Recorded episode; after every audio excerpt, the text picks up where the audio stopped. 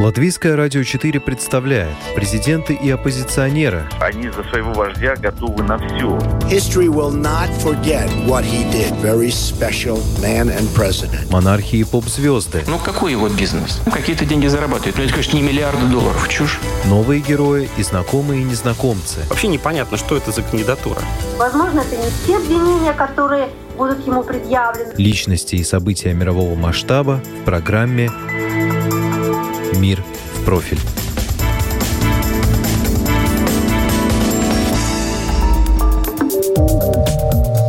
Руководство Российской Федеральной службы исполнения наказаний годами поручало Сергею Савельеву работать с видео, на которых фиксировали пытки заключенных. Эти записи молодой человек собрал в архив, вынес из колонии и передал правозащитникам. За это силовики пригрозили программисту уголовными делами о разглашении государственной тайны и шпионажа. Это программа «Мир в профиль». Меня зовут Яна Ермакова. И сегодня о том, что происходило в российских колониях, узнаем из первых рук. Руководство Российской Федеральной службы исполнения наказаний годами поручало Сергею Савельеву работать с видео, на которых фиксировали пытки заключенных. Эти записи молодой человек собрал в архив, вынес из колонии и передал правозащитникам.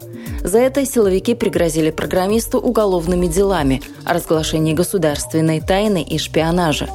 Это программа «Мир в профиль». Меня зовут Яна Ермакова. И сегодня о том, что же происходило в российских колониях, узнаем из первых рук. Доброго времени суток всем, кто смотрит это видео. Я Сергей Савельев. Пока еще на свободе. Пока еще жив.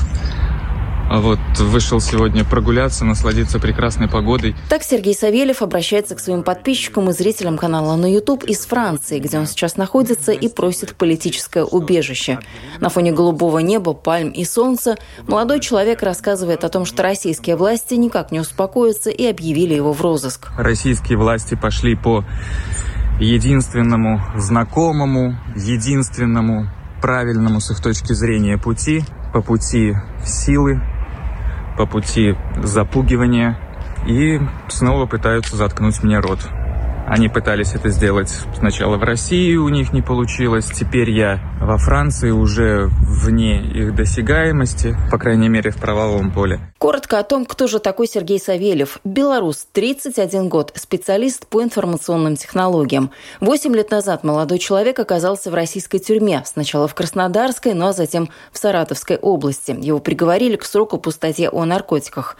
По словам Савельева, его пытали, поэтому ему и пришлось пойти на сотрудничество и занять должность программиста в колонии. У него, как у программиста, был доступ к тюремным компьютерам и видеоархивам. 40 гигабайтов материалов с доказательствами пыток, истязаний и изнасилованиями он передал правозащитному проекту «ГУЛАГу нет». Сейчас Сергей Савельев находится во Франции, и вот что программист рассказал в интервью нашим коллегам Международного французского радио РФИ. И, собственно, я именно тот человек, из-за которого сейчас происходит все то, что происходит, все то, что вы видели уже. Я долгое время, на протяжении пяти лет, э, работал э, как сказать, личным ассистентом, помощником одного из руководящих лиц э, в учреждении, где я отбывал наказание. Моей функцией была, в общем-то, обработка информации. Ничего более. Я работал с документами, видеофайлами, я Э, отдавал э, видеорегистратор кому-либо по команде, получал, э, сбрасывал с него информацию, э, просматривал, докладывал руководству, далее получал дальнейшую команду, что мне с этим делать. Там, скажет, удалить или там скопируй на флешку, а я отнесу ну, куда-то выше. Сергей, зачем нужны были эти файлы, эти изображения, и главное, зачем их нужно было хранить самому ФСИН? Тут э, должен сразу заметить, их не нужно было хранить то, что они хранились, это исключительно, в общем-то, моя заслуга. То есть хранение этих материалов э, не предполагалось изначально. Иногда, э, в основном, ну, то есть э, видеосъемка производилась именно для оказания психологического давления, чтобы потерпевший знал, что видеосъемка существует, эта видеозапись на него есть, на него имеется вот такой вот компромат. И я просто получал указание «сотри», все, удали. Он теперь уже все, он уже на все согласен. Э, нам э, хранение вот это не нужно. Иногда кто-то из более высокостоящего руководства требовал подтверждения того, что вот эти пытки, вот эти мероприятия проведены. Тогда, соответственно, эти материалы копировались на флешку и относились там куда-то дальше. Я уже не знаю, там в руководство ФСИН, ФСБ и так далее по инстанциям, от кого, собственно, поступил этот заказ. Понимаете ли, от кого именно поступали эти приказы? Вот насколько высоко эти люди могли находиться в иерархии? Тут можно только гадать. Ну, по крайней мере, я могу только гадать. Естественно, никто из них самих э, со мной напрямую не общался. Поэтому мне таких подробностей никто не открывал. Но это однозначно было по звонкам от высокого руководства. Понятно, что шило в мешке не утаишь. Сергею Савельеву пришлось изрядно потрудиться, чтобы защитить свой архив от посторонних глаз. Почему, в какой момент вы решили сохранить эти видео и как вы это сделали технически? Ведь это явно была не отдельная папка на компьютере, скажем. Технически было непросто действительно э, найти такой способ, потому что, понятно, если бы я был изобличен за хранением подобных вещей, я бы попросту не вышел оттуда. А, мне бы не дали.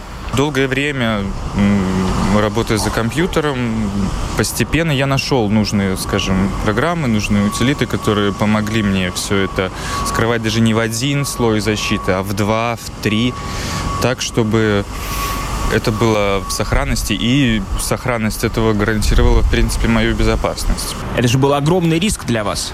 Да, это был огромный риск, но в то же время я прекрасно знал, что сколько всего такого происходит. Ну, смысл в том, что все об этом знают. Все об этом говорят, все об этом слышат, все об этом знают, просто никто этого не видел. А пока никто этого не видел, то можно делать вид, что его как бы и не было. Ну, говорят и говорят. Ну, то есть э, про пытки, избиения, там, насилие в тюрьмах. То есть все об этом знают. Это ни для кого не секрет, скажем, в России. Да, в тюрьмах бьют, в тюрьмах пытают, в тюрьмах насилуют, в тюрьмах убивают. Об этом говорят, да, об этом знают, но никто не видел. И когда я понял, что это можно показать, то есть, если располагаю вот такими данными, смогу их обнародовать. Я пока еще не знал, там, э, э, через кого я э, буду действовать там, в последующем. Но вот тогда у меня именно родилась эта идея по освобождению, естественно, обнародовать эти сведения для того, чтобы действительно показать. Не просто рассказать, а именно показать, чтобы люди увидели. А вы сами подвергались какому-то насилию в тюрьме? В начале. Ну, бывали случаи, конечно, и в дальнейшем, но в начале, скажем, при задержании, во время следствия, это, конечно, было самое тяжелое время. Когда меня э, задерживали, пришли задерживать э, огромная группа следователей ФСБ и огромная группа, человек 10-15, там сейчас трудно вспомнить, сколько сколько их было, но очень много. В масках, в бронежилетах, вооруженных. То есть это были вот в тот день, это были самые, наверное, страшные побои. Это было, ну, это было ужасно. Это было невыносимо. Но они так работают. Не потому, что там я какой-то там особо опасен или еще что-то. У них вот ну, такая, видимо, процедура. Понятие законности э, не существует э, для них в такие моменты. Там никто тебе не зачитает права, там никто не приведет свидетелей там, или понятых, как это называется. Какие права? У тебя есть право не иметь прав. И все. В этот момент они доказывают тебе, что теперь ты полностью в их власти. Ты уже э, не сопротивлялся, был на все согласен и не мешал следствию вести свою работу. А уголовное дело против вас было сфабриковано? Честно говоря, я уже и сам не знаю. Я бы хотел сказать, что давление, как психологическое, так и физическое, с целью вот э, приведения этого уголовного дела в то состояние, в котором оно находится, оказывалось постоянно. До того момента, как я уже согласился и просто подмахивал там все, подписывал и не сопротивлялся. Но они так работают, это ни для кого не новость. Расскажите, как вам удалось покинуть страну? Ведь сейчас все гадают, как именно вас пропустили через границу. Когда к вам вообще пришла идея уехать сначала из России, а потом и из Беларуси? Идея покинуть страну ко мне пришла, когда вот уже э, многие знают эту историю, как 24 сентября в аэропорту Санкт-Петербурга меня задерживала группа спецслужб и допрашивала по фактам как раз-таки утечки. Их не интересовало что именно на этих видео, там, какое количество нарушений прав человека вы там видели, там, какими еще. Их интересовало, где взял, где хранишь, и э, как бы сразу поставили меня перед фактом. Мы тебя посадим за разглашение государственной тайны. А их не интересует то, что на этих видео. Их не интересует э, ничего о законности или правах человека, опять же. Их интересует, кто это слил, как это допустили и как это остановить. То есть как это спрятать, как теперь все концы обрубить, чтобы все вот это вот прекратить, замять вот эту вот историю и больше ничего все спустить на тормозах. И меня поставили перед выбором. Ты сядешь за разглашение государственной тайны. Ну, вот, видимо, такая у этого государства тайна, что вот пытки людей – это ну, государственная тайна. Будешь с нами полностью сотрудничать и сядешь на 4 года. Он говорит, ну ты же понимаешь, что с тем, что ты сделал, мне как бы сразу дали понять, что ты расскажешь все, все что знаешь, выдашь все, что у тебя есть, и тебя там найдут повешенным там, через год. Говорит, а если ты сейчас начнешь там скрываться, что-то там еще, то это будет шпионаж. Потому что ты выглядишь как будто внедренный агент, который вот попал в тюрьму с той целью, чтобы вот выкрасть архив и потом передать это в какие-то иностранные правозащитные организации. Выбора они мне не оставили. То есть сесть на 4 года и умереть в тюрьме, либо сесть на 20 лет и умереть в тюрьме. Ну, выбор так себе. Поэтому вот именно в тот момент, тут вообще можно даже им, наверное, спасибо сказать, что они дали мне понять, что мне делать дальше. И уже, конечно, тогда из России в Беларусь мне пришлось выбираться путями, которые не отслеживаются обычными способами. Следующей моей задачей было э, выбраться в Европу, потому что ни в одной из стран СНГ я уже не мог быть в безопасности. Любая спецслужба может э, приехать спокойно даже в Беларусь, ко мне в Минск, упаковать меня и увезти. Поэтому пришлось э, лететь в Стамбул. Давайте тогда вернемся к видео, которое вы собирали и, конечно, которое вы посмотрели. Вам тяжело об этом вспоминать? Остались ли у вас какие-то травмы после этого, может быть? Конечно, они были, они есть, и я уверен, они в ближайшее время никуда не денутся. Нормально спать я не могу. Стресс, особенно такое долгое время, никогда не проходит э, бесследно. Пока я был еще в Беларуси, я пытался как-то там корректировать эти состояния. Там, я ходил к психологу, я там принимал какие-то корректирующие препараты, он мне выписывал. То есть сейчас, э, последние недели, конечно, у меня всей этой уже поддержки нет. Но, слава богу, я окружен людьми, которые мне помогают сейчас. И вот это на самом деле успокаивает лучше любых успокоительных. Вы считаете, что подобная система с видеорегистраторами, она функционировала только там, где вы находились за решеткой? Конечно, нет. Это система. Представляете, система из десятков и сотен исправительных учреждений по всей России. И только одно из них э, вот такое, конечно, нет. Их гораздо больше, очень многие, я бы даже сказал, потому что это вся система такая, она на этом построена. Она завязана она на этом функционирует. Это их метод. Как вам позволили вынести носитель с информацией с собой из колонии после освобождения? Я все продумал, я прекрасно знал, как это работает, всю эту систему изнутри. У меня был доступ практически везде. Поэтому я мог все заранее продумать, подготовить, как это будет. Поэтому даже до последнего, там, скажем, момента уже выхода из тюрьмы у меня ее при себе и не было. Хотя меня обыскивали четыре раза, потому что они именно этого и опасались, что у меня будет при себе нечто подобное. Но именно поэтому я сделал все возможное, чтобы до последнего момента у меня ее не было. Вы сейчас находитесь во Франции, вероятно, если вам дадут политическое убежище, вы останетесь здесь надолго.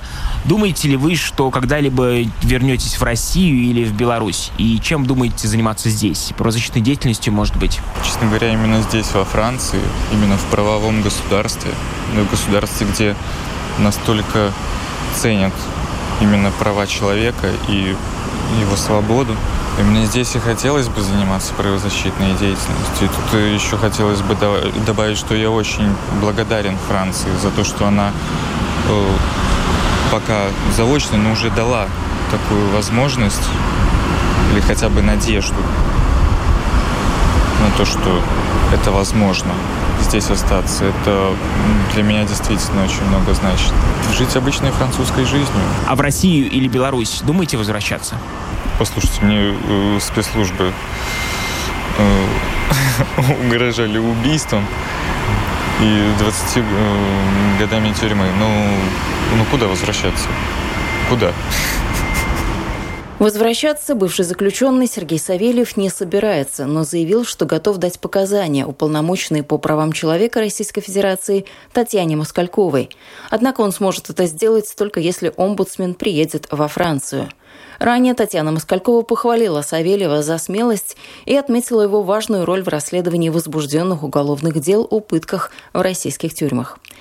Вы слушали программу «Мир в профиль». Этот выпуск подготовила я, Яна Ермакова, по материалам наших коллег Международного французского радио РФИ.